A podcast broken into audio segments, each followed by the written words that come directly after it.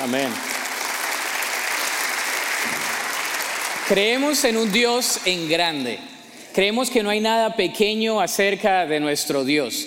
Dios es un Dios todopoderoso, quien tiene autoridad en el cielo y en la tierra, y creemos que en esta comunidad auténtica de discípulos en Calvary nos basamos en el gran mandamiento, en la gran comisión, ir y hacer discípulos y amar al prójimo como a nosotros mismos. Creemos también en esta serie de sermones, la semana pasada la iniciamos, de que el discípulo auténtico que cree en grande las promesas de Dios, le sigue a Él. Y en esta oportunidad, en esta tarde, vamos a hablar de que un discípulo auténtico que cree en grande, también permanece. Esto lo hacemos en tres secciones, ¿se acuerda? La dimensión hacia arriba, una gran comunión. Creemos que debemos tener una comunión con Dios. Si usted y yo no tenemos una comunión con Dios, no podemos experimentar la grandeza de su poder ni la grandeza de lo que Él tiene preparado para cada uno de nosotros. Creemos en una dimensión hacia adentro, es decir, una gran comunidad.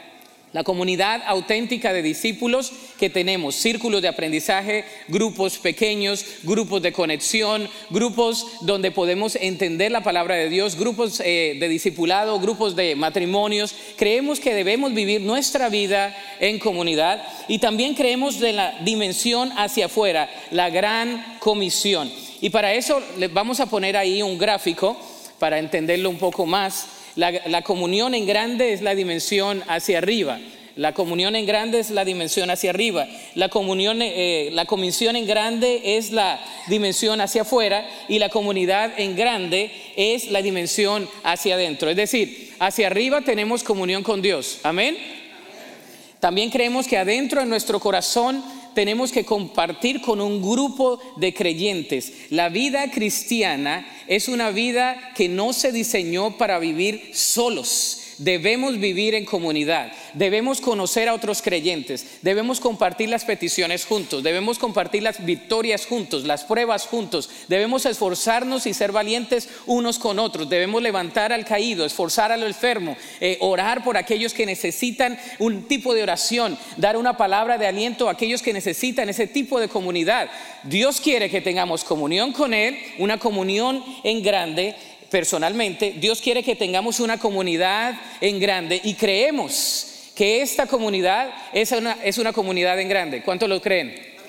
¿Cuántos creen que esta iglesia es una comunidad que Dios se ha puesto? Una familia, hermanos, hermanas en la fe. Algunos parecen primos, otros parecen tíos, pero bueno, somos hermanos y hermanas en la fe porque tenemos el amor de Dios. Pero también creemos que tenemos comunión con Dios, tenemos comunión unos con otros, pero no para quedarnos con eso, sino para salir y compartir hacia afuera las maravillas de Dios en nuestras vidas. Una comisión en grande, es la gran comisión. No nos quedamos con el mensaje, queremos compartir ese mensaje con todas las personas que se dejen ser compartidos, porque es el mensaje de la buena noticia de la salvación para todo aquel que cree. Dice la escritura que Dios ha enviado a su Hijo para dar salvación a toda persona que le recibe en su corazón. Esa es una buena noticia.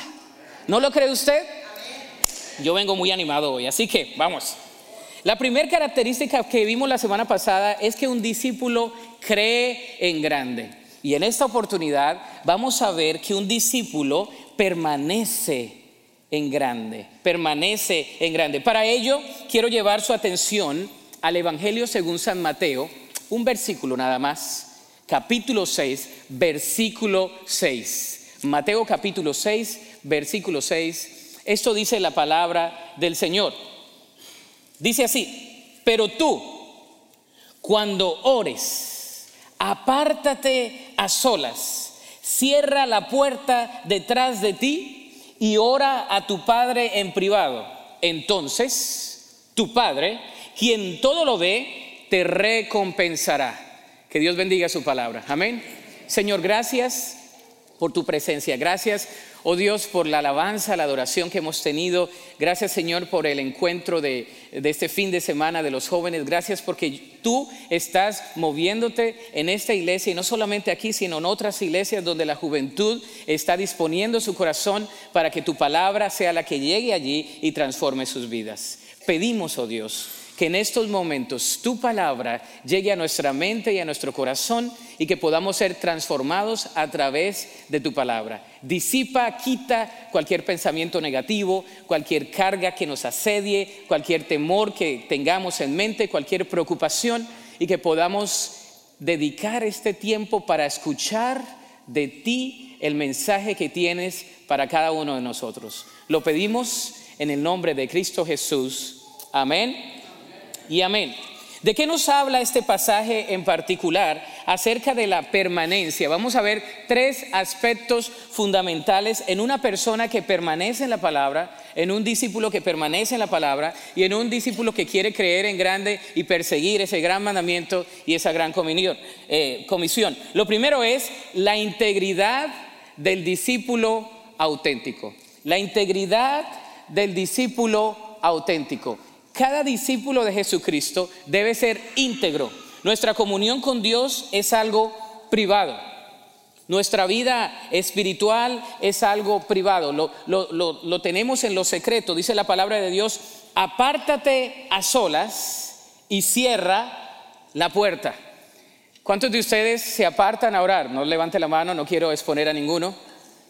Pero a veces necesitamos apartarnos un tiempo, en un momento, donde quiera que sea en su casa, en la oficina, en un lugar, eh, quizá cuando está caminando, quizá cuando está meditando, donde tiene un tiempo, debe apartarse a solas, en privado, porque lo más importante no es lo que las otras personas vean, lo más importante es lo que Dios ve.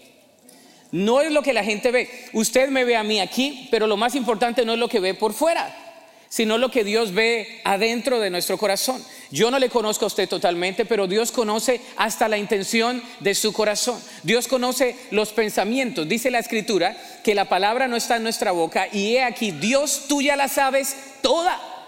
Nuestros pensamientos los conoce el Señor. Dios está atento al clamor de sus hijos, por eso debemos cerrar la puerta y tener una comunión íntima con Él. Esto muestra nuestra identidad con Dios. Dios mira el corazón, Él mira lo que otros no pueden ver. Dios mira ahí en lo más profundo de nuestro corazón. Él mira lo que otras personas nunca podrán ver porque Él conoce hasta la intención del mismo corazón. En lo profundo de la intimidad con Dios, la integridad comienza cuando nosotros estamos en la presencia de Dios. ¿Qué es una persona íntegra? La palabra integridad viene del latín integritas, que quiere decir completo, cabal, de una sola pieza. Es decir, que nosotros somos los mismos aquí, en la casa, en el trabajo, en todo lugar. Somos íntegros, no somos de doble cara. ¿Ha conocido usted personas de doble cara? Y pues no, no tiene que ser tan entusiástico en decirlo. Claro que sí. Esos son llamados hipócritas. ¿Sabe qué quiere decir hipócritas? Una persona doble. Integritas viene también de ser íntegro, uno. Hipócrita quiere decir que viene de dos caras. Eso viene de las máscaras cuando allá en Grecia, eh, ¿verdad? Eh, los, eh, en, en, aquel arte donde nosotros aprendemos en la historia, que se ponían máscaras para que no viesen su cara y pudiesen entonces hacer un acto de actuación. Nosotros no necesitamos ponernos ninguna máscara, quizás algunas mascarillas, pero no máscara. Máscara de ser lo que realmente somos. ¿Y sabe quién lo conoce como usted es? Dios. En la comunión con Dios, Dios nos conoce a cabalidad. Hay un canto de aquel autor Jesús, Jesús Adrián Romero, ¿no? Donde dice, donde nadie me ve, en la oscuridad, donde no puedo hablar más que la verdad, donde no hay apariencias.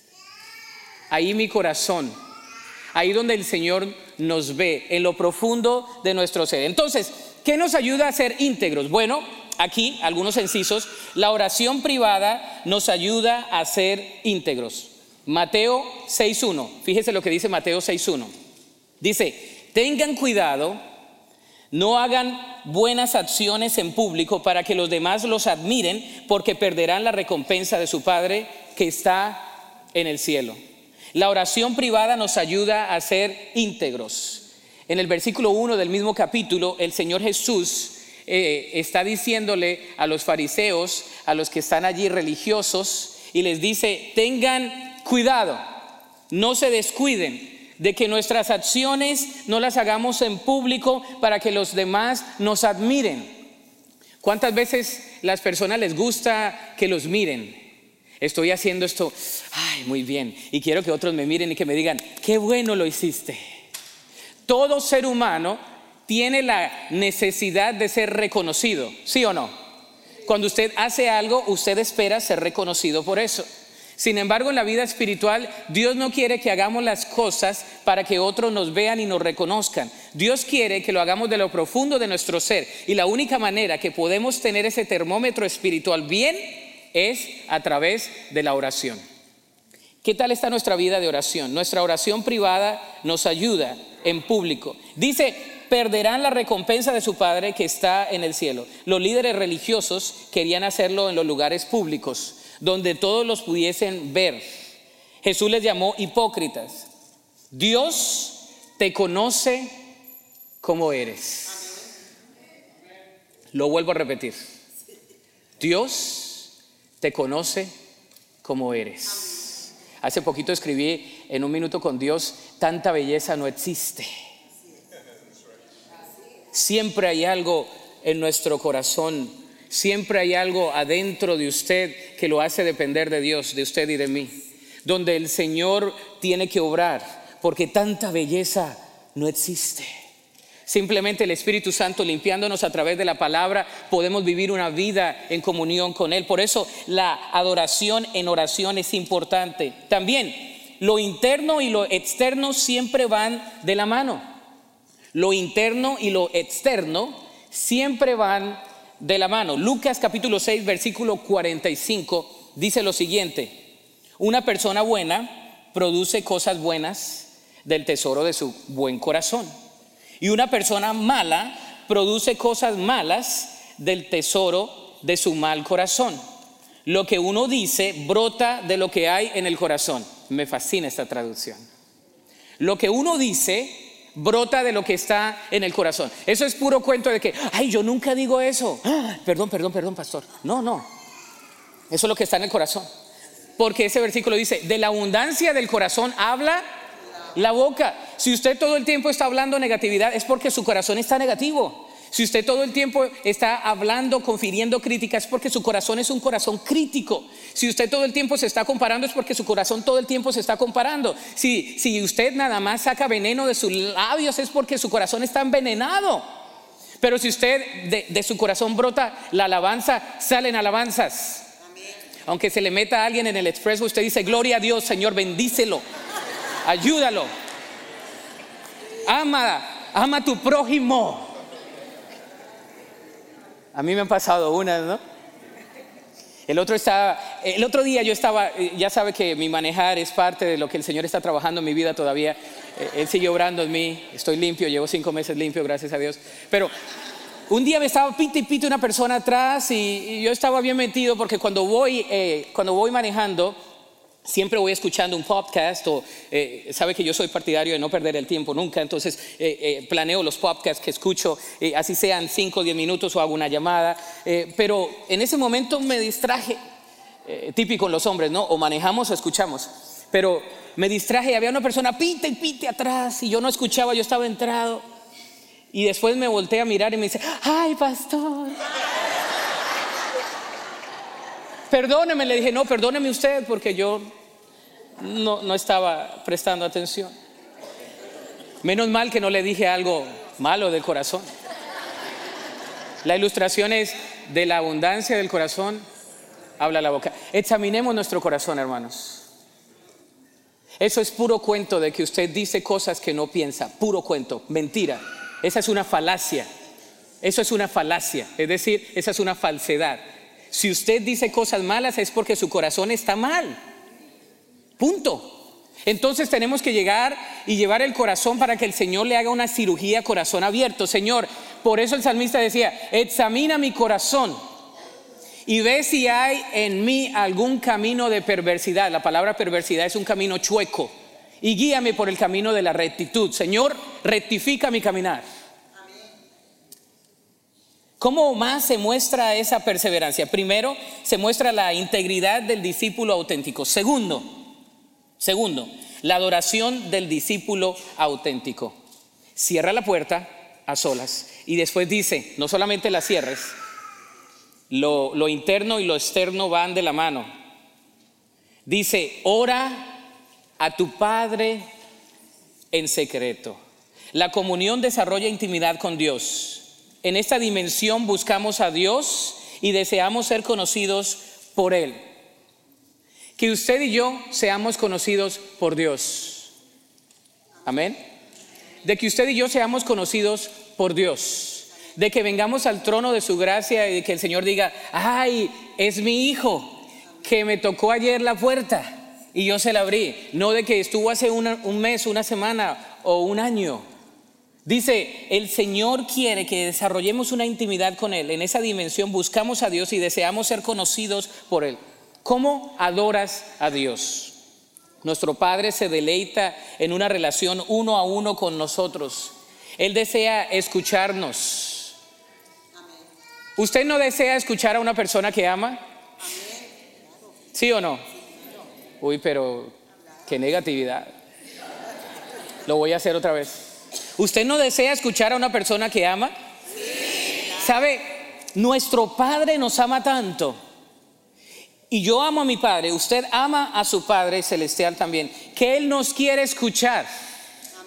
Él quiere escucharnos todos los días.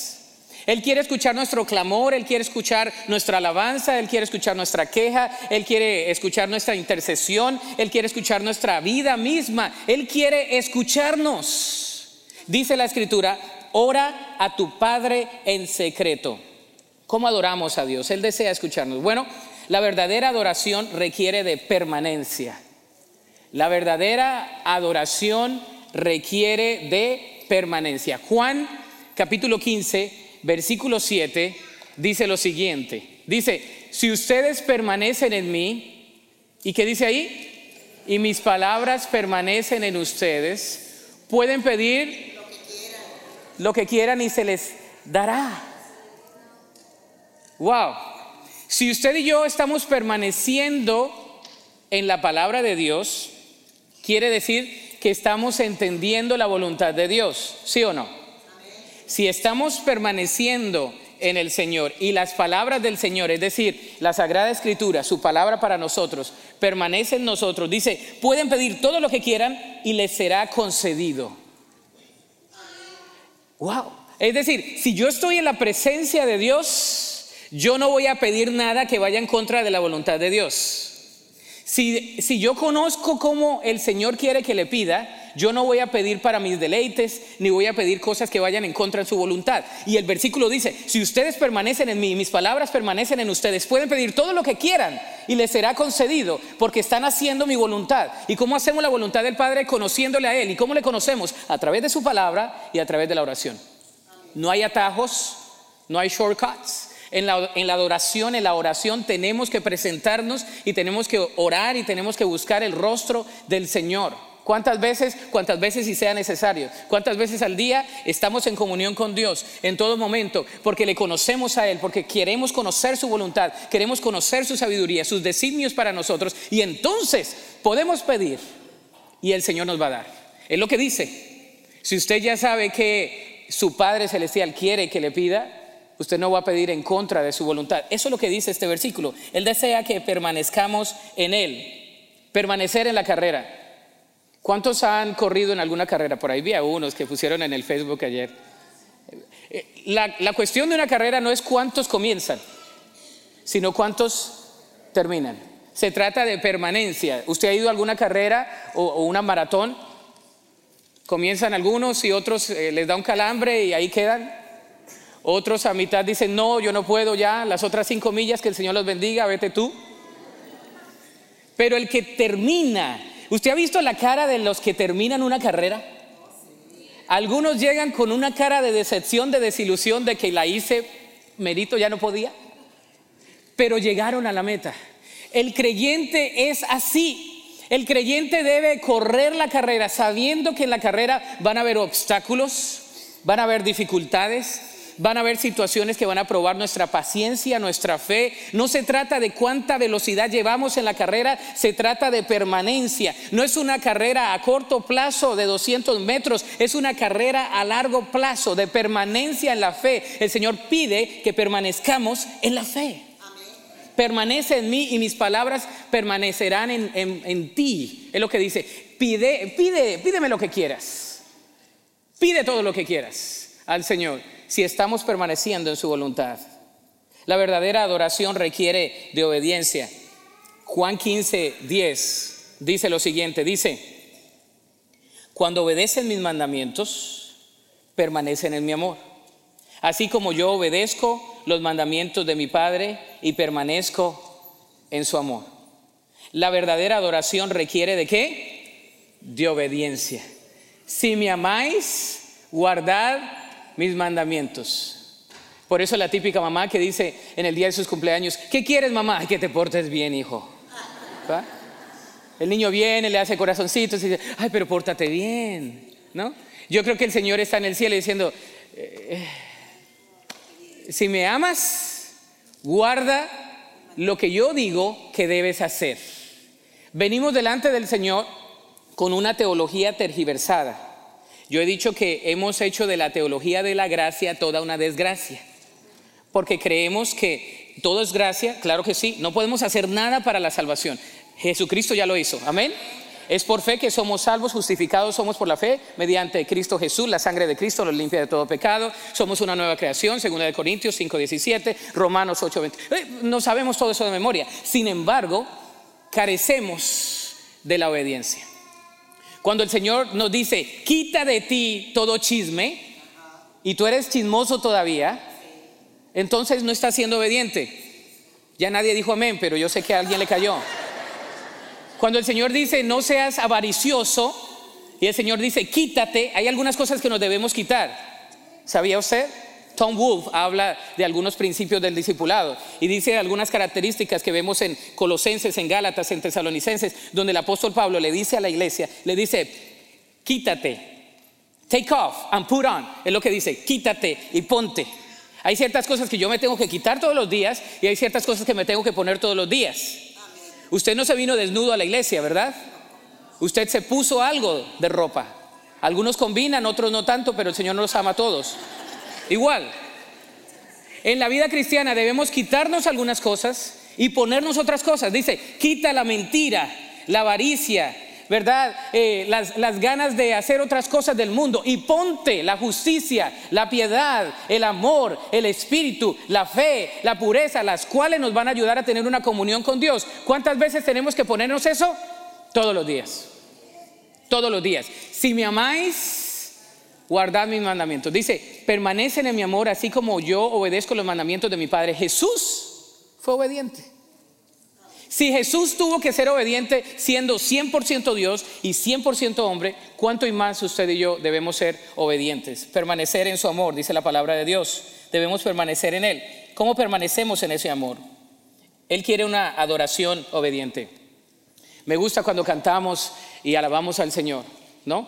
Ahorita eh, cantamos todos el himno, yo me rindo a Él, ¿no? Y estábamos así. Yo soy de los que me meto en la adoración y no importa si se cae alguien, si llora el niño, ahí estoy. Pero afuera estamos rindiéndonos a Él. Afuera estamos obedeciendo al Señor. Afuera le estamos diciendo al Señor que le amamos con nuestras acciones. ¿Cómo está nuestro hogar? ¿Cómo está nuestra boca? ¿Cómo está nuestro corazón? ¿Le amamos de verdad? ¿O solamente? Porque es fácil cantar, es fácil alzar las manos. Cuando estamos en un grupo hay una sinergia que se crea y todos estamos y decimos, yo me rindo, me rindo, yo me entrego, me entrego, yo obedezco, obedezco. Y al salir de aquí, en el carro, la primera discusión. El esposo y la esposa agarrados no de las mechas, pero casi. ¿Y dónde quedó la obediencia? ¿En la canción? ¿Dónde quedó la actitud de rendimiento al Señor? ¿En la canción? El Señor dice, si me amáis, guardad mis mandamientos. Tercero, ¿cómo demostramos nuestra permanencia en Él? ¿Sabe? Es como un maestro que yo tenía en, en la escuela, en el seminario, que decía, cuando yo llegue al cielo, yo no quiero llegar bien vestido, bien pulcro, bien lindo. Yo quiero llegar desgastado, lacerado, cansado, agotado, porque lo di todo en obediencia al Señor. No quiero llegar nuevo porque el Señor me va a dar un espíritu, me va a dar un, cuerpo espiritual nuevo. Esto se va a morir. Por más de que usted le ponga algo, eso se va a morir. Pero yo quiero llegar cansado, agotado de haber sido obediente al Señor. Esa es la figura de permanencia. ¿Cuántos quieren permanecer en el Señor? No es fácil, hermanos, no es fácil. Pero el que usted esté aquí quiere decir que usted quiere permanecer. Amén. Si usted no se aparece en un domingo y el otro domingo, ¿sabe que es más fácil dejar de venir a la iglesia que venir a la iglesia? Estadísticamente. ¿Sabe que si usted deja venir un domingo y eh, nosotros no tomamos asistencia, eso lo hacían en el pasado. ¿Se acuerda cuando las iglesias tenían un número y decían, escuela dominical 150, escuela dominical 128, escuela dominical 35, ¿no? Escuela dominical 21. Y llegó el momento donde ya dijeron, no, no, no vamos a poner ya más eso. Nosotros guardamos la asistencia, por lo menos queremos contar, no porque el número sea importante, sino porque es importante venir y habitar los hermanos juntos en armonía. Es importante escuchar la palabra de Dios, permanecer. Tercero, la identidad del discípulo auténtico. La identidad. ¿Cómo permanecemos en esa identidad del discípulo auténtico? Dice, entonces tu Padre quien todo lo ve, te recompensará. Tu Padre que todo lo ve. ¿Usted cree que Dios no ve las cosas que usted piensa que no ve? ¿Qué ve Dios? Todito. Dios ve todo. Dice, entonces tu Padre, quien todo lo ve, te recompensará. Hay una identidad del discípulo auténtico. El Señor nos habla en los momentos más grandes de solitud. A veces le hemos llamado a la solitud algo como una connotación muy mala, ¿no? Y es en los momentos de reflexión donde Dios nos habla, donde Dios nos toca el corazón. La comunión constante afirma la identidad. La comunión constante afirma la identidad. Juan 15:8 dice, cuando producen mucho fruto, demuestran que son mis verdaderos discípulos. Eso le da mucha gloria a mi Padre. ¿Usted quiere conocer un discípulo de Cristo? Es una persona que es obediente y es una persona que da fruto.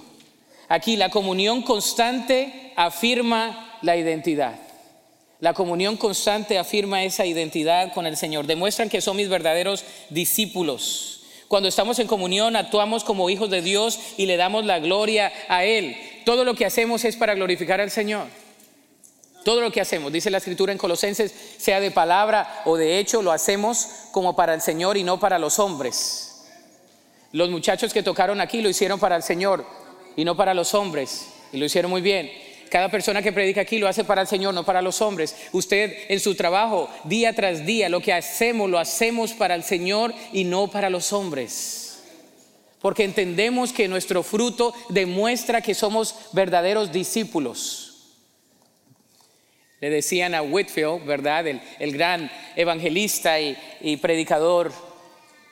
Le, le, decían, bueno, ¿qué pasa con las personas que vienen al frente y que hacen profesión de fe? Y él le dice, vamos a esperar algunos años, a ver si dan fruto.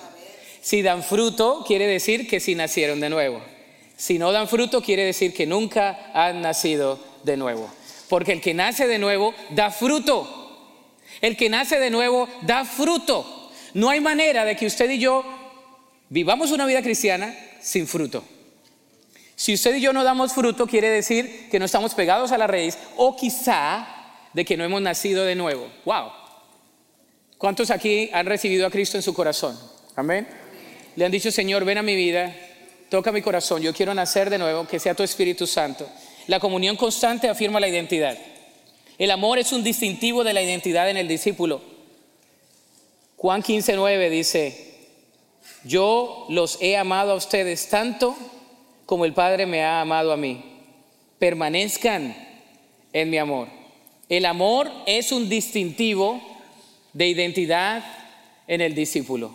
El amor es un distintivo de identidad en el discípulo. ¿Cómo amamos a aquellos que son desafiantes de amar?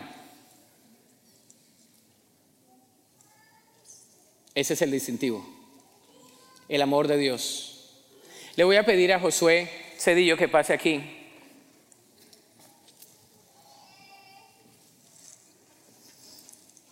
Y como estamos en este fin de semana enfocándonos en la juventud, le pedí a Josué que viniera y le voy a hacer algunas preguntas de su vida espiritual, de su comunión en la iglesia.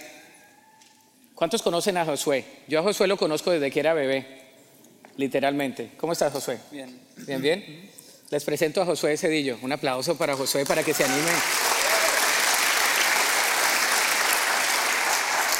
Josué, cuéntame, ¿cuánto tiempo tienes viniendo a la iglesia? Buenos días, ah, tardes. Tardes. Eh, yo llevo más o menos como siete, Siete- nueve años. nueve años Siete, aquí. nueve años. Cuéntame, ¿recuerdas el día que recibiste a Cristo en tu corazón? Precisamente sí, no, no recuerdo el día exactamente, pero fue aquí mismo en Calvary. Fue allá en aquel. En el altar. en el altar. Y le pregunté a mi mamá, porque decían, ¿verdad?, el llamado. Y yo quería recibir a Cristo, ¿verdad?, porque miraba a personas que lo hacían y pensé que era pues algo que se tenía que hacer, ¿no? Hasta que entendí, ¿verdad?, que era, ¿verdad?, el llamado. Y llegué allí y luego sentí, precisamente creo que fue usted, y empezó a orar y fue cuando yo recibí a Cristo. Y cuando recibes a Cristo, ¿cómo ha sido tu caminar con el Señor? Cuéntanos eh, cómo tú desarrollas la vida espiritual, cómo haces eh, una vida devocional en tu juventud. Bueno, mm, yo en- he empezado a leer la Biblia o escuchar canciones, ¿verdad? Que me influencian, a, ¿verdad? A hablar de Dios, eh, compartir la palabra eh, y trato de olvidar o sacar fuera lo, lo malo porque sí va a haber en el mundo, ¿verdad? Cosas y tentaciones, y, pero no debemos de dejarnos consumir por eso, sino eh, e- evaluar lo que Dios nos ha dicho para que podamos vivir una vida espiritual. Y cómo el estar en comunidad, porque hablamos de la dimensión con el Señor arriba, ¿verdad? Hablamos de la dimensión, la segunda dimensión que es en la comunidad, comunidad en grande, ¿verdad? Para tener una dimensión hacia afuera. Aquí en la congregación, ¿cómo has podido tener ese tipo de comunidad? ¿Qué te ha ayudado aquí en la congregación? Mm, Más que nada, eh, los pastores, eh, los diáconos, las personas que yo admiro y ellos me influencian a poder eh, hacer eso, ¿no? Eh, el pastor Márquez, um, en mi primer año, no, tuvo una, una serie de sermones que se llamó Follow Me, o sea, sígueme, ¿no? Y es cuando Dios empieza a llamar a sus discípulos y eso me ha impactado, me ha ayudado en mi caminar.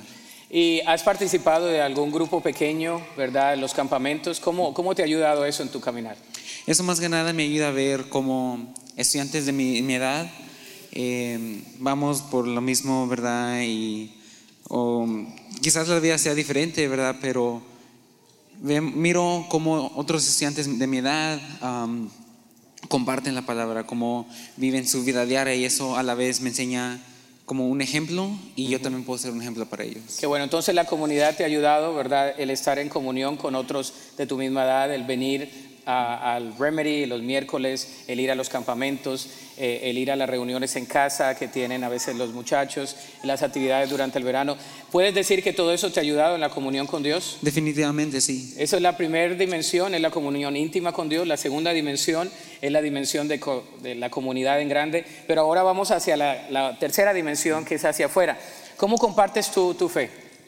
Mm, Bueno, añadiendo a lo que ya dije, ¿verdad? Que el pastor Márquez había dicho de, de la serie de sermones. Y yo tomé ese def- desafío más que nada. Y eh, cuando yo empecé, no me habían ins- ins- instituido en lo que como, ¿verdad? Y ¿Cómo yo nomás compartir? fui a personas, le dije, ¿verdad? Te puedo compartir cómo yo llegué a, a Cristo. Y había personas que te rechazaban, otras que decían sí, otras que decían, oh, soy cristiano, ¿verdad? Te topas de todo tipo de religiones y eso más que nada me inspira a la vez porque Jesús fue rechazado y nosotros también vamos a ser rechazados. pero es esa persistencia ¿no? y permaneciendo eh, que nos ayuda. Entonces la comunión con Dios, la comunión con otros creyentes te ayuda también a vivir tu vida espiritual. Bueno, gracias Josué por compartir un poco de tu testimonio. Un aplauso fuerte. Dios te bendiga. Gracias. Amén. Eh, es importante saber que nuestra juventud sigue a Cristo. Se puede seguir a Cristo en la juventud. Amén. Se puede seguir a Cristo. Ah, y, algo, a veces usted piensa que el muchacho viene y es malacaroso y viene así con las lagañas y, y viene como que todo le choca y nada le late, pero, pero aquí está está escuchando la palabra y viene y usted le insiste y escucha la palabra y algunos, ¿verdad? Yo, yo tengo el testimonio aquí también, los muchachos que siempre toman nota y, y, muy lindo ver cómo Dios obra en sus corazones porque ellos no son el futuro, son el presente. Y esta iglesia y cualquier iglesia va a subsistir primero por el poder de Dios y su palabra, pero también va a subsistir porque usted y yo estamos entrenando a las nuevas generaciones.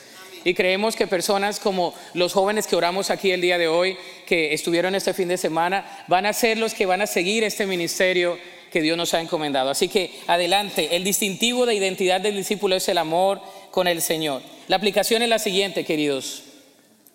Vivamos con integridad y sin hipocresía. Esta es buena. Vivamos siendo de una sola pieza y sin ser hipócritas. Mateo 6.2 dice, cuando les des a alguien que pasa necesidad, no hagas lo que hacen los hipócritas que tocan la trompeta en las sinagogas y en las calles para llamar la atención a sus actos de caridad. Les digo la verdad, no recibirán otra recompensa más que esa. Es decir, delante de Dios, las personas hipócritas no tienen ninguna recompensa. Dios quiere que hagamos actos de corazón, vivamos con integridad y sin hipocresía. Seamos como somos, en la intimidad con Dios y afuera también. Segundo, adoremos a Dios con todo el corazón. El salmista en el Salmo 51, 17 dice, los sacrificios de Dios son el espíritu quebrantado. Al corazón contrito y humillado no despreciarás tú, oh Dios. Dios quiere que vengamos a Él con todo nuestro corazón y que le adoremos así como estemos.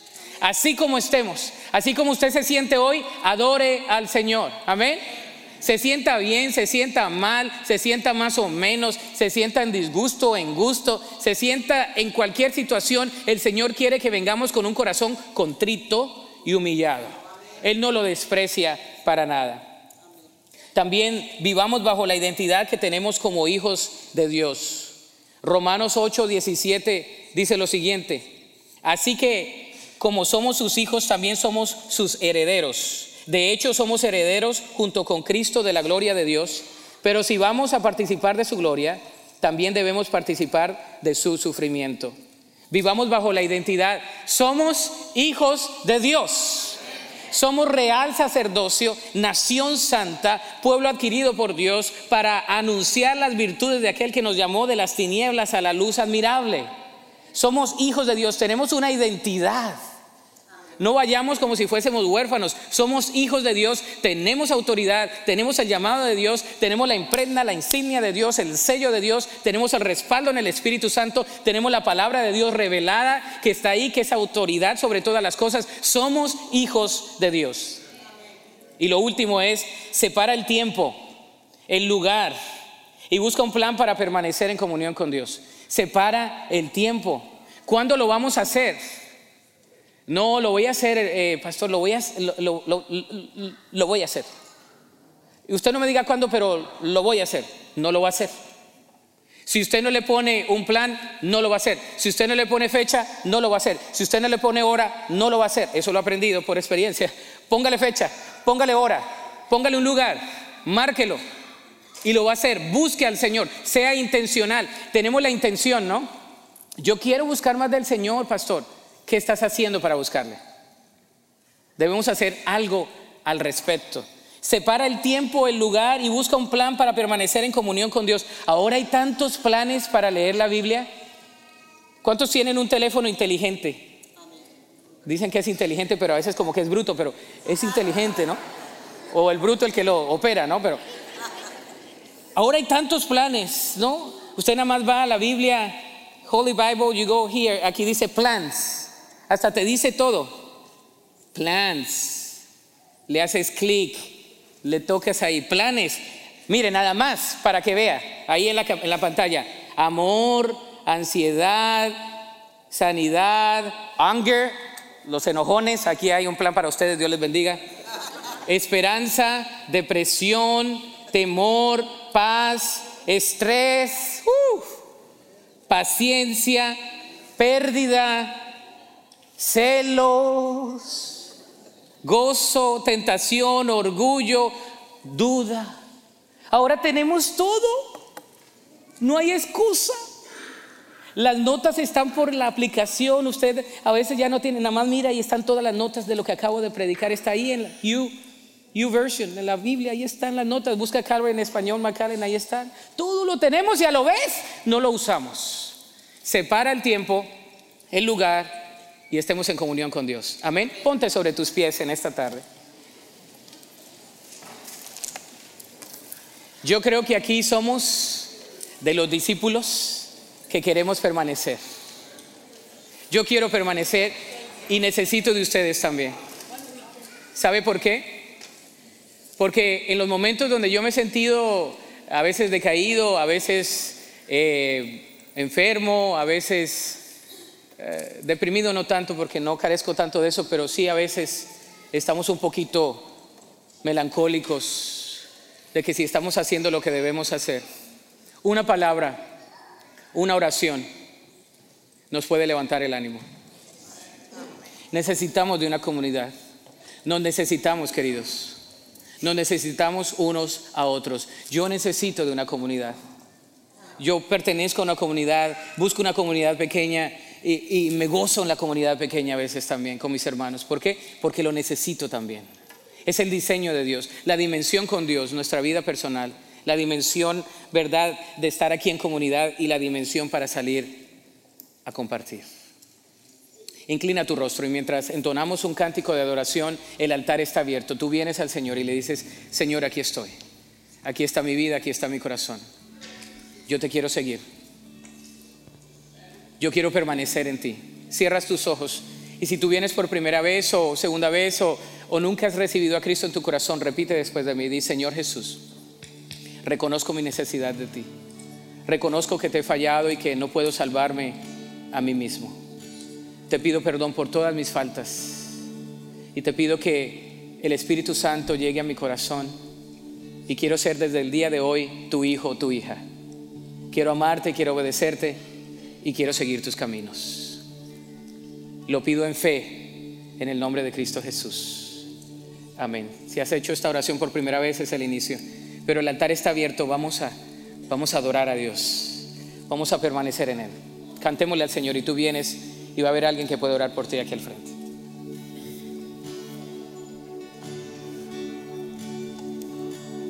Ven a Cristo.